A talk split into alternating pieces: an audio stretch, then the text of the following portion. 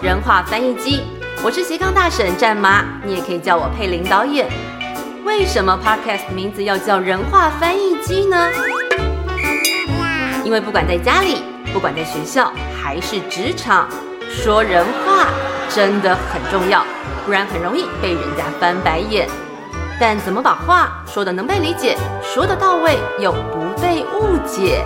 希望透过各行各业的老朋友和新朋友们来和大家分享，当个人话翻译机有多重要。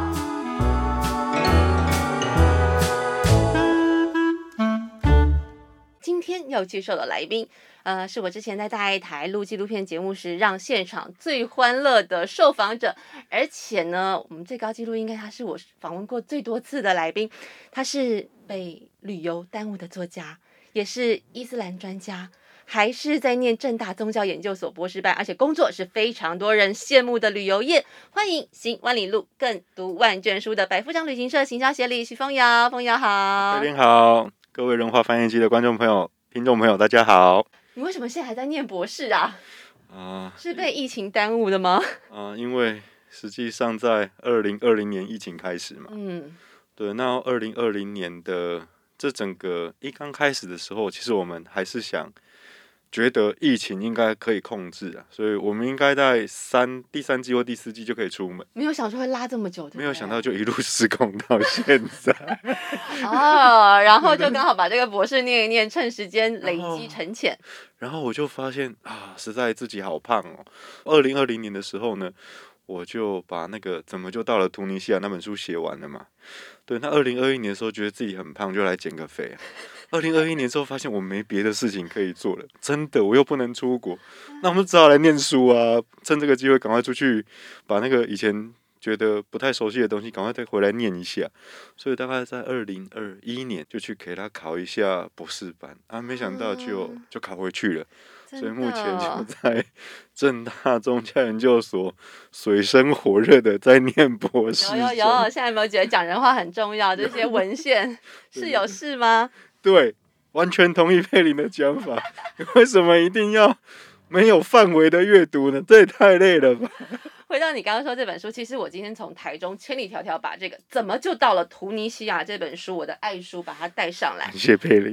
因为那时候呢，其实我真的很爱这一本。呃，你介绍看看你到底去过多少国家？为什么那时候偏偏挑去过这个四十多次，有点变成你家后院这个图尼西亚来书写呢？因为它是我认真说第一次独立操团的国外团，嗯，是有情感的。对，所以第一次出门就到了一个未来被茉莉花搞到昏天暗地的突尼西亚，啊，的民主自由圣地。是，然后再来就发现，我一刚开始二零一零年去的时候，我真心觉得这到底是一个什么样的鬼地方啊！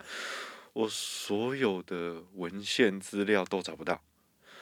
然后我也不知道该怎么跟我的客人介绍突尼西亚，所以这是你的初衷，你要跟客人介绍，所以你把这个化成一个动力吗？对，就是把它写出来给你们所有的人看。我觉得这个大概会是让台湾的旅游业的质量能够往前推进很重要的一个点，也就是要有资料让旅游从业人员阅读。那这样子，旅游从业人员的。值才会进化，因为消费者一定也会读啊，所以他一定会去逼使旅游从业人员也得读，那这样我们才可以有一个更好的旅游环境或旅游的氛围，而不是在比你贵五百啊，我贵一千。而是回到一个，诶，怎么样让一个旅行变成一个知性的旅游？对你花了可能五天、七天、十天的年假，然后花了这么多钱，你不会想只知道一个你网络上都查得到，然后你可能没有这种脉络。其实你把很多东西把它累积起来，然后不管是故事还是呃很多深入的经验。是讲到这边，其实因为我后来就是想说，呃，我很喜欢我们两个一张照片，就是那时候在大爱台采访，然后跟呃现在外交官同学玉萍。那我想，如果是假设是玉萍来访问你的话，他一定会想跟你聊哦，这个突尼西亚的这个迦太基文明，是腓尼基人，然后阿拉伯之春。可是我们回到这个比较世俗的人话翻译机，但是要把你的这个呃，想要把它做成比较知识性、比较知性的这个内容，到底北非突尼西亚，大家觉得它是一个可能很浪漫、很神秘的国家。对你来讲，你希望大家多认识它哪一点呢？你从这本书，或者是从你这个旅游的经历，你希望带出一个什么样不一样的质感？实际上，我在突尼西亚这个地方，我会觉得希望建构一个突尼西亚就是北非的台湾。嗯，他在二零一一年开始走向台湾一九八七年的路。我看你书上写，其实你有呃分析蛮多地方，它跟台湾很相像的点。是是，所以譬如说，它有政治中心在北方，工业中心在南方的，很像台湾的脉络。实际上，我带着我的爸爸也去过突尼西亚啊，真的吗？我爸爸就说：“哇，这根本就是三十年前的台湾。”他有一种回到似曾相识，回到一个一个穿越，对对，穿越一样的那种感受。所以，对我们台湾人来说，他所走的每一段路都是台湾走过的路。嗯，那这个东西就变得非常的有意思。所以，这个国家的有趣一点就是，他想要带有自己的伊斯兰文化的传统，但又要。脱离法国的政治殖民，然后还有所谓的那种文化的继续的殖民，所以我觉得在北非，我们可以从伊斯兰的文明去切入，但是有些时候这个还蛮严肃的，不太真的不太符合我们的风格，所以我们其实我不会，我觉得呃，人话翻译机我。采访到现在，我觉得很多人他其实有很深厚的背景，但是他把这种东西，就像你说，他可以把很学术性的东西、很知识性，然后或者是也许带一点趣味的，把它转译成大家能够懂的，才能够保留。你说，其实不要像坊间一样，它就是一个哦，好，我们来这边，然后上车，呃，睡觉，然后下车购物。是是。那如果说你刚帮我们担心的。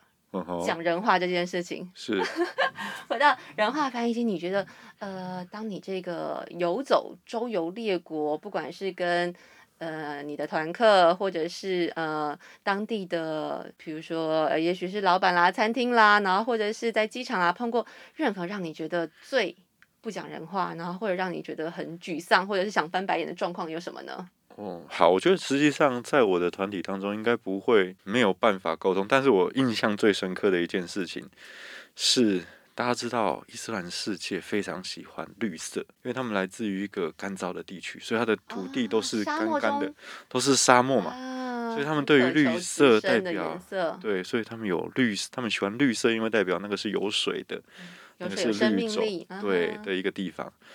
所以呢，我们在沙漠要骑骆驼的时候。其实我们是很专业的，我们会帮客人准备那个什么头巾啊、衣服啊，包起来，对，包起来。那那个当地人非常可爱，帮我们准备了一条绿色的头巾。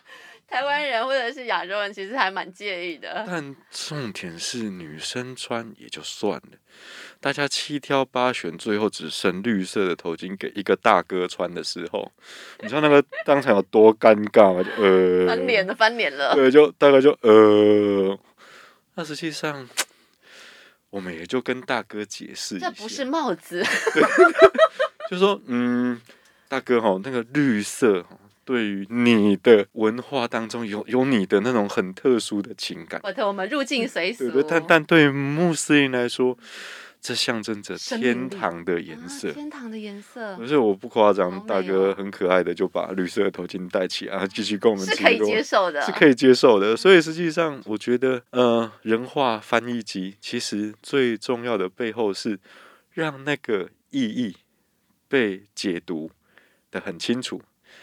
不是，它可以被理解。对，它被就所以所以并不是文化会是一个界限，会是一个阻碍。其实互相理解完之后，人其实很自由的可以穿梭在两个文化之间。所以大概还是把绿色都结在一起。这个故事好特别哦。那还有没有什么有趣的点是让你觉得说呃很困难的？你那时候有解决一些什么在翻译上、沟通上，或者是在宗教的脉络上，几乎是很难被理解跟跨越的点？其实，在这个地方，我就觉得是说，嗯，有些情况啊，那会让我们的工作变得很棘手。譬如说，台湾人没有去过沙漠，这个困境不是国外给我的，这个困境是台湾人创造给我的。嗯，那那个创造是台湾人没去过沙漠，所以听到海市蜃楼 （Mirage），他们会觉得好浪漫，但实际上。海市蜃楼就是海市蜃楼啊，就是他你永远看不到他的那个嗯那个状态。有一些台湾的朋友就会觉得说，我一定要多往前面开十公里，确定他证实他没有他有，没有的，嗯这个就让我们很困扰，你知道吗？因为你你永远往前开十公里可，惜不啊，但是他就是给你感觉有水。嗯对，因为台湾客人很可爱，说有没有那种城堡的海市蜃楼？没有，就是 海市蜃楼，就是看起来有水，但实际上没有的。然后我印象最深刻的一个点是，有一次我在沙漠，沙漠里面会风吹吼，那个沙丘会改变嗯它的那个形状。是所以，譬如说，你昨天这条路进来啊，这个沙漠是这样的路径，你是可以到帐篷的。那你会觉得说，明天隔天出去，哎，这条路就可以出去？没有啊，因为风会吹嘛。所以我真的不夸张，有一次我在沙漠里面就找不到出去的路，路不见了，路不见了，然后客人就啊啊，你是领队呢啊，可路不见，现在怎么办？路不见了啊，我们很饿呢。嗯，对啊，就我后面都有准备那个野粮，食，哦野枣野枣很大颗很，大颗，然后就打开来啊，大家啊找不到路也不是我能解决的啊，就司机要那怎么办？等风再吹回来嘛？对，所以那个 那个很夸很夸张的事情是，导游有一度我们大概绕了一个半小时，我们才出去啊，所以实际上大概绕到四十五分钟的时候，那个导游就跟我说，再绕不出去哦，这个地方有一个那个点三角点之类的，嗯，我们就打电话叫直升机下来，然后在这个三角点定位点，然后来定位点。然后就叫直升机来救。结果一个半小时出去的时候，全团的人都很失落，因为他们很想期待直升机来接，啊 只有我很紧张，就是找不到路，因为沙丘改变了。所以实际上，那一个迷路一个半小时之后，其实导游出去的时候跟我们讲一句话，他就说沙漠里面呢、是没有一个人可以活下来的地方，就是他必须要互相帮助。你需要司机的帮助，司机也需要你的帮助。那那个帮助就是说，你相信他，他最后会帮你找回路的啊。但是现阶段这个过程不是我愿意，也不是他愿意的啊。他们穆斯林就常常讲 “inshallah”，就是上帝的旨意。赢下了，对，那个是上帝造成我现在就是不知道要往东开还是往西开。他也不是说不知道，就是说他知道往那边开，可是那边有一个沙丘很高，他的味道对，，所以他冲不过去，他必须要绕啊。但是绕绕绕就不知道绕去哪了。去哪了，所以这个就是穆斯林常讲的 “inshallah”，就是上帝的旨意。那也就是说，在这个沟通的过程当中，最重要的一个重点就是要互信啊。嗯，信任。对，如果不互信，那我觉得沟通就没有意义啊，因为我不会产生任何结果的。可是团客很难对导游有这么快就有信任，所以还好，我都把沙漠行程放在后面。前面先挺过来，之后对，前面我们先把信心建立。对，那个沙漠的变数实在变数太多太多了，所以我通常都是在第行程的第七天呐、第六天呐、前几天就让他知道 inshallah 对对，我已经前面完美的铺陈，的铺陈已经建立他信任感，所以后面再出现一些很奇怪的事情，客人大概也都可以理解，不是我造成的，就是那个文化啊、那个氛围啊产生的这种状况。真的，现在在听任何跟出国有关系，都觉得好兴奋，因为大家其实两年都出不去，其实闷坏了。是，但对我们来讲只是出不去，可是对你来讲，其实对旅游业这两年，我看你用的用词是海啸式的摧毁，哎，它就是一个生机，它可能活生生被截断两年。那这两年你们怎么度过的？在刚刚谈笑风生之中，其实藏了多少的血泪？实际上在二零二零年，我是我还是出国，所以我二零二零年的二月一号去了伊索比亚十十八天，嗯，而二零二零年的二月十八回台湾，大概再过六天，我就去了一趟约旦、以色列跟埃及。是不是就是那一团传出你们好像疑似巴拉巴拉巴拉？实际上，那个故事是一个很大的误会哦。嗯那个误会是这样子：小弟在下，我姓徐。那有一位同业的大哥姓许，哎，这个我都认识啊哈。所以嗯那一天的状况是，这位许大哥呢，就从台北飞到伊斯坦堡。嗯，那伊斯坦堡在飞往以色列的特拉维夫首都的时候，实际上这个客人坐商务舱，但很不巧的，商务舱有一个确诊者，所以以色列政府呢，在当天一发现商务舱有确诊者，并且台湾有人跟他同一个商务舱的时候，就直接跟他们说行程结束了。所以以色列政府就付钱把一架飞机包着，让他们飞回伊斯坦堡。然后那个伊斯坦堡再直接一架飞机，就只有他们十一个人吧，飞巴基斯坦，然后直接包机回台湾。所以呢，全台湾的人都知道这个消息，有一群人去以色列玩，然后飞机上有确诊者，飞机上有确诊，然后全团专机回台这件事情。所以我那天早上一早起床，我就收到大概两百多个简讯，说你被隔离，你被。遣送出境吗？是想访问的，有的是担心你。对对对，然后 然后说，哎啊，我不是在死海吗？那时候你在死海？对，我那时候在死海，呃啊，我就拍照说漂浮吗？哎，我在死海呢，然后我就是在那个脸书上说，我没有被遣送出境哦，我还在死海泡海水哦，啊，就是在这样的一个状况当中，哎，我又把那一团带回来，但是实际上我觉得应该在第三季、第四季会回来。但实际上，接下来就发现意大利失控了，然后接下来就发现欧洲全昏了，然后再来就哎，美国也不行了。所以实际上，很多人会说，哎，我们也经历过 SARS 跟 COVID，当然不一样，两者之间有什么不一样？当然不一样，因为 SARS 是一个中国、台湾、香港的区域性的。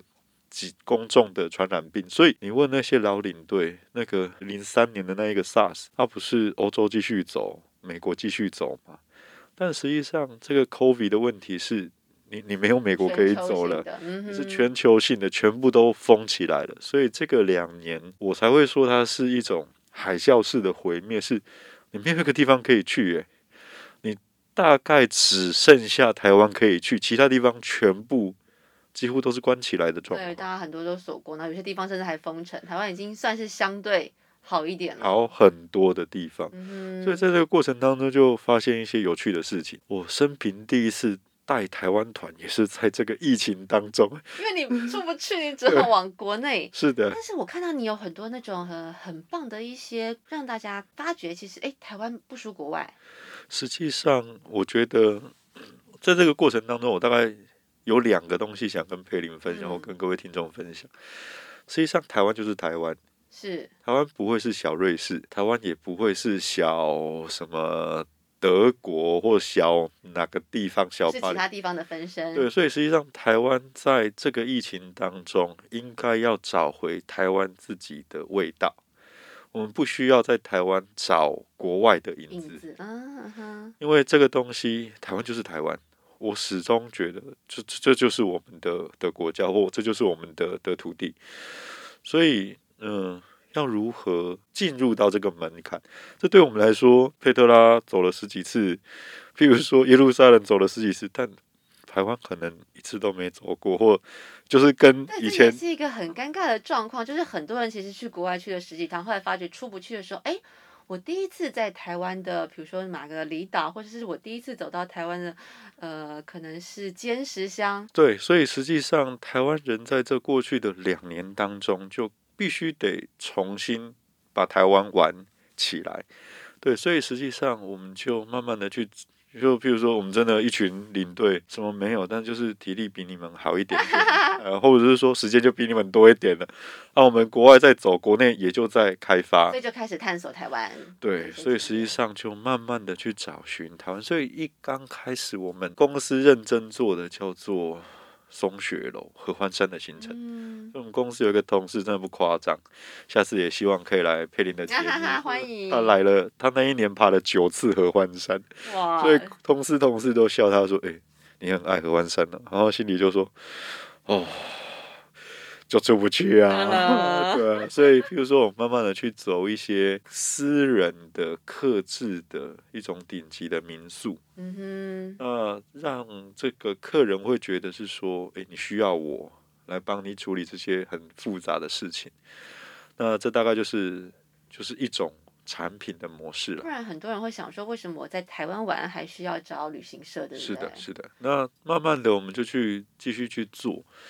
那我们就发现，其实那个时候六龟啊，或者是美浓啊，这个地方大概就是对于传统的高雄人是乡下地方。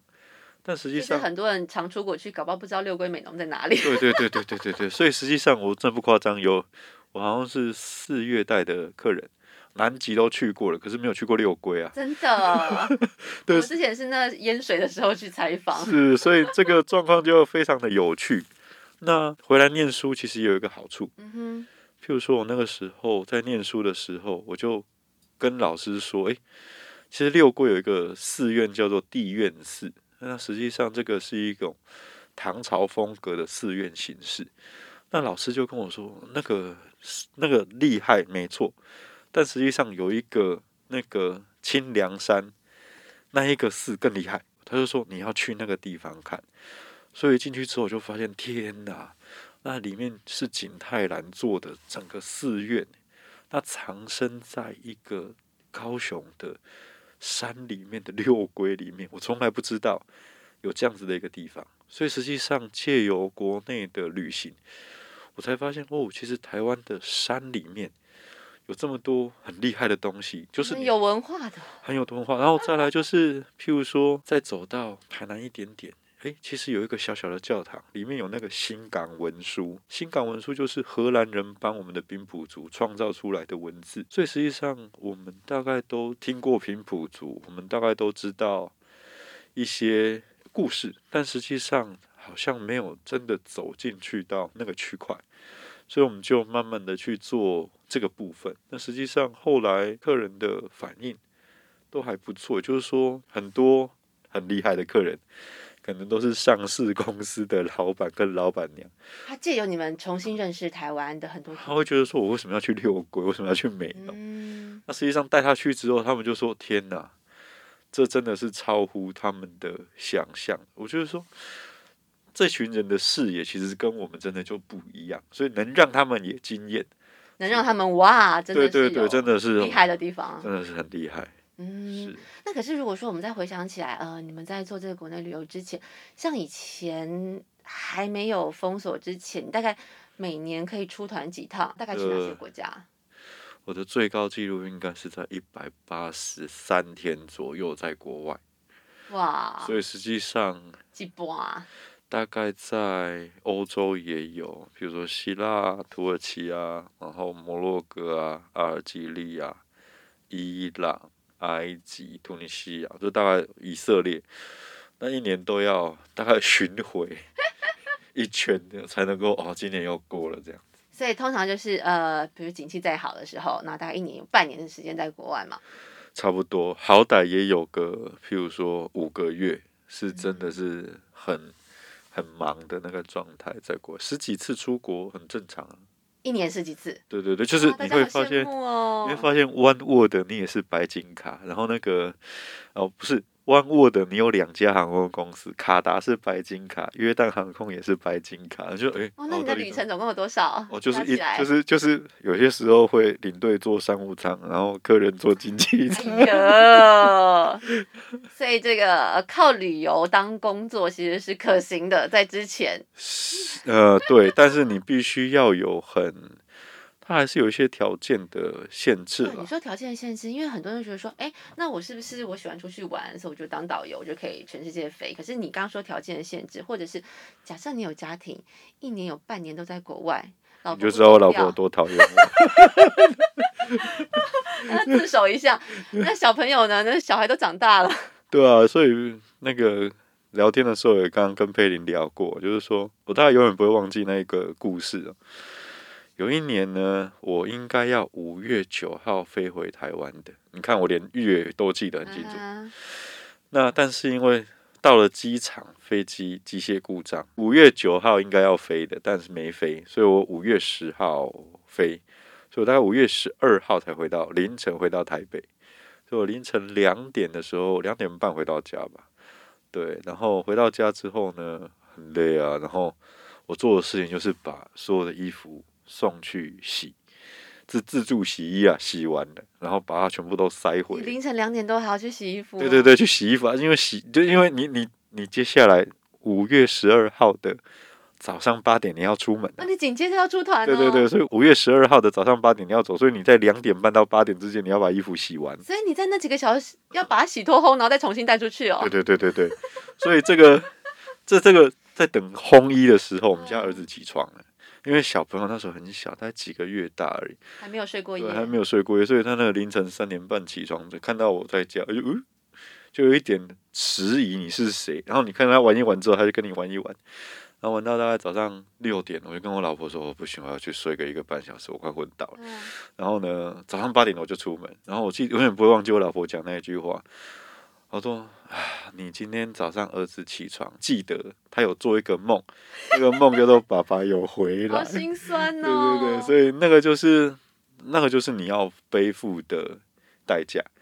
其实这个回家还可以洗衣服、玩小孩一个多小时，但有没有想过，有一些领队是我们有听过太多故事，是机场直接换行李箱的。啊所以实际上，可能你今天早上到，然后可能换完行李箱之后，你大概过三个小时，你又要再飞的。景气好的时候，其实有时候你们也没有选择性，就是一团一团来，就对不。对，所以实际上那个一两个月不在家的状况，那个就是代价。那心理素质，比如说，呃，难免会有这个 OK 啊，或者是有没有一些苦水啊？趁这个机 机会，其实我们要当一个怎么样比较优质一点的客人呢？实际上，实际上，我觉得领队会做好该做的部分，但实际上有些时候遇到的问题是认知的落差。对，所以那个认知的落差，只能说要花一点时间去拉平。对，譬如说，绿头巾对啊，比如说绿头跟巾天，堂，对啊，那对，所以譬如说，譬如说我遇过最有趣的事情是，有一个女生呢、想去突尼西亚玩，所以她跟她妈妈说，她要带妈妈去希腊度假。妈妈在飞机上怎么看那架飞机就是往非洲飞，根本就不像往欧洲飞的。对整个心都凉然后 妈。妈说：“诶、呃，我不是去希腊吗 这看起来像希腊的突尼西？”亚，对对对，啊，后来呃啊，为什么飞机？我知道这个叫非洲，啊，为什么他们的飞机一直往往这边飞？所以过程当中，就是你必须有一个调整的那个那个过程啊所以实际上领队前几天大概也就是去拉平一些，磨合对磨合，嗯对对，建立信任，对。以备在沙漠的时候出事情的时候可以用。对，但但但非常有趣的事情就是说，呃，领队大概就这样子，一个十二天行程完毕之后，他就归零，不论再好，不论再坏，飞机回到桃园机场，又是一个所有的东西都是零，你必须嗯重新再累积。所以我就常跟那个客人说，哦，那个当十二天的那个领队哦，实际上很很累。然后但是学校老师会跳出来跟我说，你只要负担十二天的责任。你知道我们当老师要负担一年的责任。哦，嗯，好，那我就没话说了。嗯，那这样讲到以前当记者比较好，就是一天的新闻 过了就过了，一日英雄一日狗熊。对啊，所以这个大概就是旅游哦，它的一个呃，所以要认知到自己可能对你的优势就是你可以很常出国，但是问题是这么密集的出国，不是每个人都能够承担得起，尤其是有家庭。那你有比如说带着病痛的身体去接团吗？我有一次在突尼西亚冷中暑，冷，太冷了，就太冷，就是因为那个时候飞机的那个那个新空调，空调一直往我头上吹，所以我就冷中暑，所以我到医院去打点滴啊，所以那个客人也就没什么嗯，状况，就是就请导游稍微带他们走行程照走就对对对对，那对，所以这大概就是你会有不可抗拒，或者是说临时有一些状况，但你必须建立在有有一群真的是理解，也是可以，大家一起来接变化球。是是是是是，嗯，那如果说呃，假设我们再回到你念博士这个初衷，或者其实你本来其实就是宗教研究所，那你对伊斯兰文化非常的熟，然后我们上节目其实任何问题也都难不倒你，不管是跟旅游有关，然后跟伊斯兰有关，跟宗教有关，跟历史有关。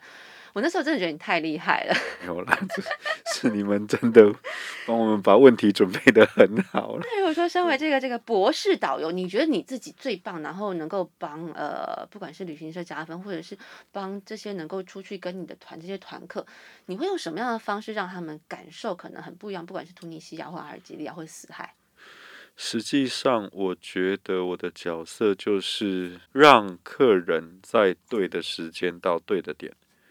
我觉得这个是领队的基本功。也就是说，实际上刚佩林讲的，我有两个身份，第一个是我是领队的身份，第二个身份我拥有的是一个比别人多一点的一个知识。那实际上这两个的要求，我觉得是不一样。第一个，在领队的本分来说，比如说人家本来全哥在死海跑一个小时的，你就不应该把它缩到只剩下三十分钟。刚下去就要上来。对对对，我觉得这个大概是基本功的的部分。譬如说，你到哭墙前，你大概可以帮他们准备好六日战争的故事，耶路撒冷被焚城的故事，在那个当下还能够吸收到 最能够内化的知识。对，就是讲讲人话，然后让他们能够理解。嗯对，但实际上，我我还是觉得这样的，就是说，那是一个一个互相的过程。我们即使讲了，但实际上这边进去这边出来，它它还是会有。但重点是你不要气馁，就有点像传教士那种感觉，就是你不要因为有人不听而气馁，而是应能不用管人家吸收多少，但是你只要有一些音，或者是让他能够有一些知识的累积对，就是让一个人听到就好了。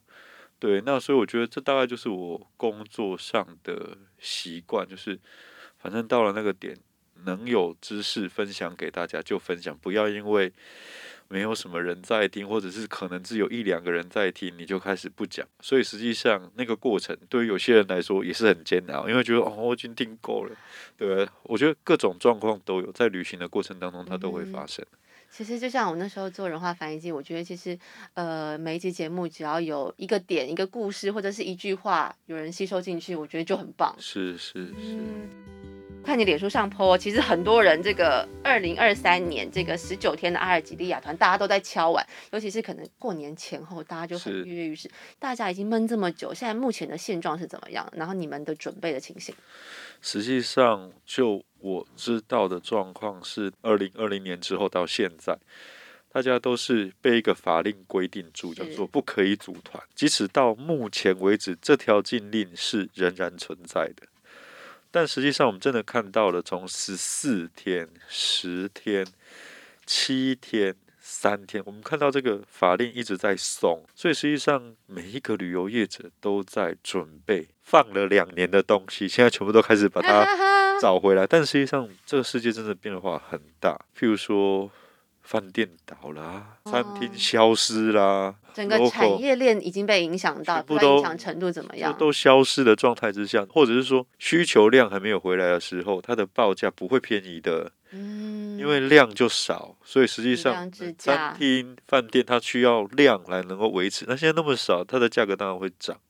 所以实际上，我们都帮消费者再重新认识欧洲，或重新认识非洲当中。所以不是只有疫情在滚动，所有这个旅行的，不管是报价啊，然后或者他的职业都在滚动、变动的调对，整。所以我记得非常好笑的一件事情，是我前天吧跟那个阿尔及利亚 local 在聊天，我说：“哎、那个飞沙漠要九天的那个行程。”他说：“沙漠没有九天的、沙漠只有七天做一个 pattern 的，那个飞机一个礼拜飞一天，没有九天另外两天要干嘛？对啊，就就是七天十四天。我就说，嗯，可是我记得我看到好像好像有一个礼拜有六班飞机啊，为什么你跟我说一个礼拜就一班飞机？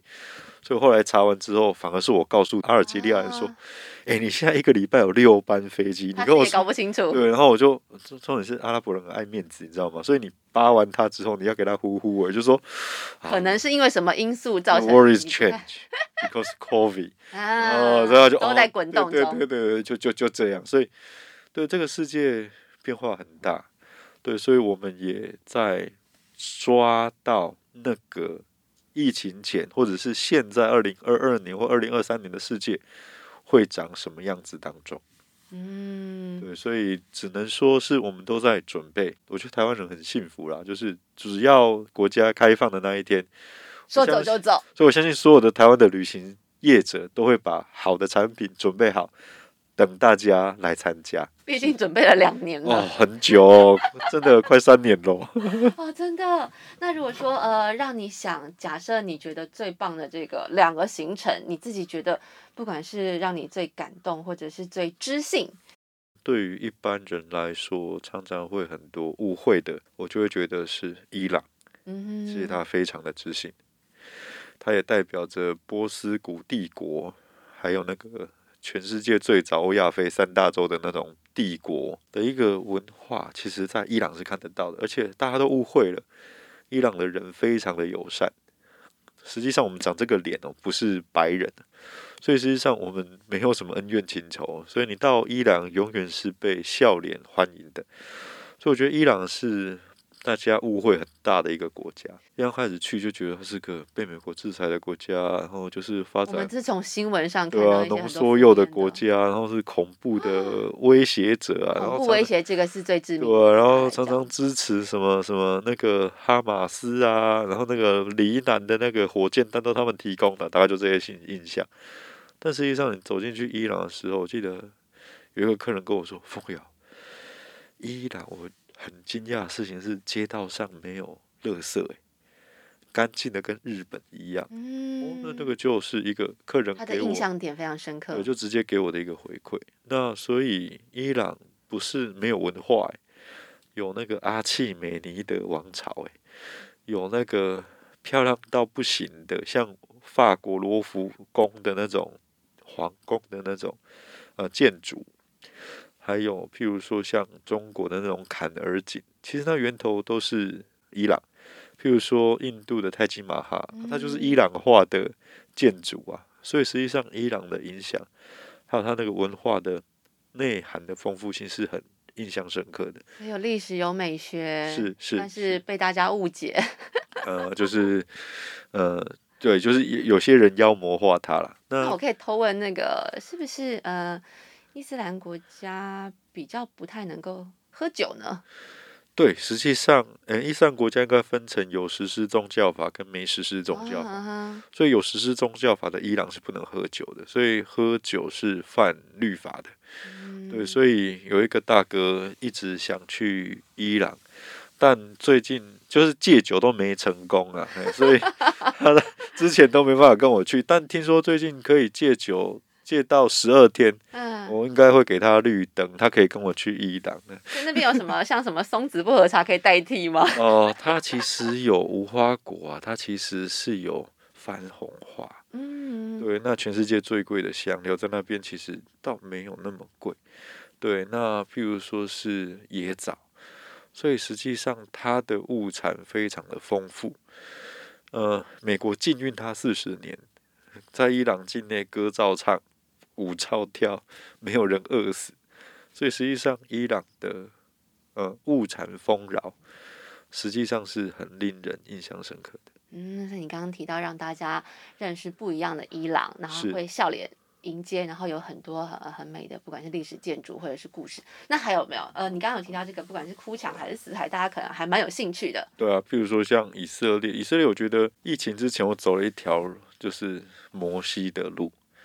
所以实际上我是，当然摩西是从埃及走到约旦，我是反着，我是从约旦一路走进埃及的啦。所以实际上这个沿途真的就是会看到一个沙漠的文化，然后呢一个古老的文明，譬如说像 Petra、佩特拉的那种纳巴提亚人的建筑，譬如说在以色列三个宗教的故事。对，所以那真这真的就是活的宗教博物馆啊！还有譬如说像开罗，开罗实际上我们那时候走，我们就跟客人说，我们保证你看不到金字塔哦。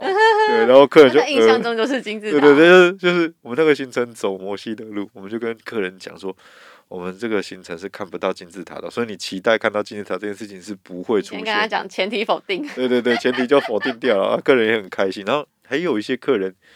跟过，哎，去过埃及。他说埃及就这么点东西，怎么可能还有东西？我不知道。然后那天走完所有的景点，客人就说：“哇，我没有一个地方来过。”对对对。因为以前很多那种就是我到景点，然后打卡下车，然后我到过了。可是实际上，就像你们说，很多是那种深度旅游，或者是你们把意义、跟文化、跟内涵带进来这个旅游行程。是，对。所以这个大概就是。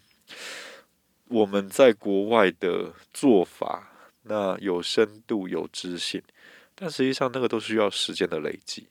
所以是我们我们最痛苦的一个点，真的就是二零二零年，我要开始重新认识台湾。二零二零年痛苦的事情是，哇靠，今年还没结束啊！我记得人生中最低潮的那个时间，就是二零二一年的三月、二月的时候，是过完年过完，年然后发现啊，怎么还没结束？，还要继续跟你玩这个这个这种模式，要继续再玩多久不知道。还好我们整个 team 很帮忙，所以就让我去南横玩了个十天，但我也没有玩呢，我就把东西做出在来。认真踩点，然后寻找知识累积 文化。对，还好回来有念个书，所以也好。后来也做了一个南横的产品，六龟美浓的这个产品。这两年呐、旅游业真的重新把台湾的优质旅行创造出来了。所以我很，我们也很骄傲的说，未来的二四年、二五年，只要有外国人想来台湾，我们真的有很不一样的台湾的旅行，可以提供给世界的哥伦比亚人啊、美国人啊，或者是英国人，哪里来其实都有我。们随便一个六龟都可以让上市公司老板惊艳，对不对？是是是，譬如说，我一直很想推那个以色列人去金门，你知道吗？啊对，或者是说，譬如说其实很，多以色列人，像之前玉萍来说，他们很喜欢那种什么新创，搞不好他可以帮我们很多那种地方创生啦，或者是很多东西找到一些没故事跟，价值。对，譬如说像哥伦比亚人，其实最近其实明天我就要跟他们开会，他们就会觉得是说，那在中国的这个问题还没有办法解决的时候，他们直接去中国去做语言教学，可能是有问题的，或可能会有很大的压力的，所以他们会愿意来台湾他，们就愿意来台湾。所以实际上有一群哥伦比亚的那种贵族中学的学生，其实也很期待二零二三年能够来台湾学中文。所以实际上嗯我真的觉得我自己是职业学生，我就把那个正大引荐给他们，有没有？我输了，来啦！对对对，大概好凶了、哦。所哎以实际上危机的过程当中，我们也创造出了一触发各种想象空间跟努力。我们还在学习当中。所以在危机下变成转机，然后你也很擅长接各种不同的变化球。那如果说最后，呃，给人话翻译机的朋友，你觉得可以怎么样说人话，或者是怎么样让自己的生活更精彩呢？实际上回到那个呃，佩林这一球其实真的还蛮难接的。对，所以实际上我还是回到刚刚的那一个点，就是说讲人话这个东西，重点在于沟通。对，那沟通其实最重要的东西就是建立在让对方了解啊，不要让对方一直抓不到头绪。我这句话是在讲给那个学校的某些老师听的哈。呃，就讲直白一点，我们要往哪个方向？对对对对，不要一直那很个大纲会过，这样。呃，不要那个很抽象，一直绕，然后一直念不完，很累 你哦。你现在是跟老板喊话，这个要剪掉吗？还是要让他听到？让他听一下好了啦。对，所以那个我觉得在沟通的过程当中，他当然会有一些挫折啊，但实际上你还是要有一颗勇敢的心呐、嗯持续的去沟通啦。那另外一个东西就是你要创造一些信任、啊、所以我觉得讲人话这件事情哦，我相信我的老师也是讲人话，但我就听不懂。他觉得人话跟我认知的人话就不一样嘛，对，所以你你就要有一点勇气去继续去问他嘛，不然他就觉得他讲人话了。所以我觉得我我我自己对我自己讲话，就是要有勇气去继续跟他讲啊。但是你要相信那个老师不会乱整你啦，就是他还是希望你。人跟地球人早日找到对对对对对，就是那个沟通的过程，就是找交集的过程啊。我觉得我的职涯当中也就是这样。很多人觉得我们跟阿拉伯人的世界就是一个平行线，但实际上我们还有很多有交集的地方。嗯对，所以实际上就是要不断的去找交集啦。对，所以要有勇气，啊，要持续沟通。那怎么样跟呃伊斯兰朋友或者是阿拉伯人当妈吉呢？哦，实际上他们是一个很闷骚的民族，他们搞鬼吗？他们真的不是一个很快可以熟的民族。嗯对，所以实际上信心的建立真的或信任的建立真的没有那么快，不是一个十天的突尼西亚行程，完你就跟他妈天就可以，这不太可能啊。对，譬如，嗯说你可能要花个一年的时间。嗯对，譬如说两者的文化，你会觉得啊，就是一天到晚拜五次啊，我们这边都不在，我们只会去妈祖绕境的。啊，到底有没有什么交集的地方？有啊，有交集的地方啊。诚信的心。他们的吃饭都是一家族一家族的吃饭，我们华人的过年吃饭也是一家族一家族的吃饭。所以实际上，我们都不是一个个人主义的这种呃文化，我们都是一种家族为单位为背景的状态之下来建造出我们各自的东亚的文化。或者是伊斯兰的文化，所以实际上我们就不吃麦当劳的嘛，对啊，麦当劳就是一个 set。我永远都跟我的朋友讲说，我老婆一天到晚我吃她几根薯条，就说我偷吃她薯条，那明明钱就我付的，但问题是啊，什么叫偷吃？因为麦当劳就限制好一个范围，就是这个是你的 set，嗯，那个是我的 set。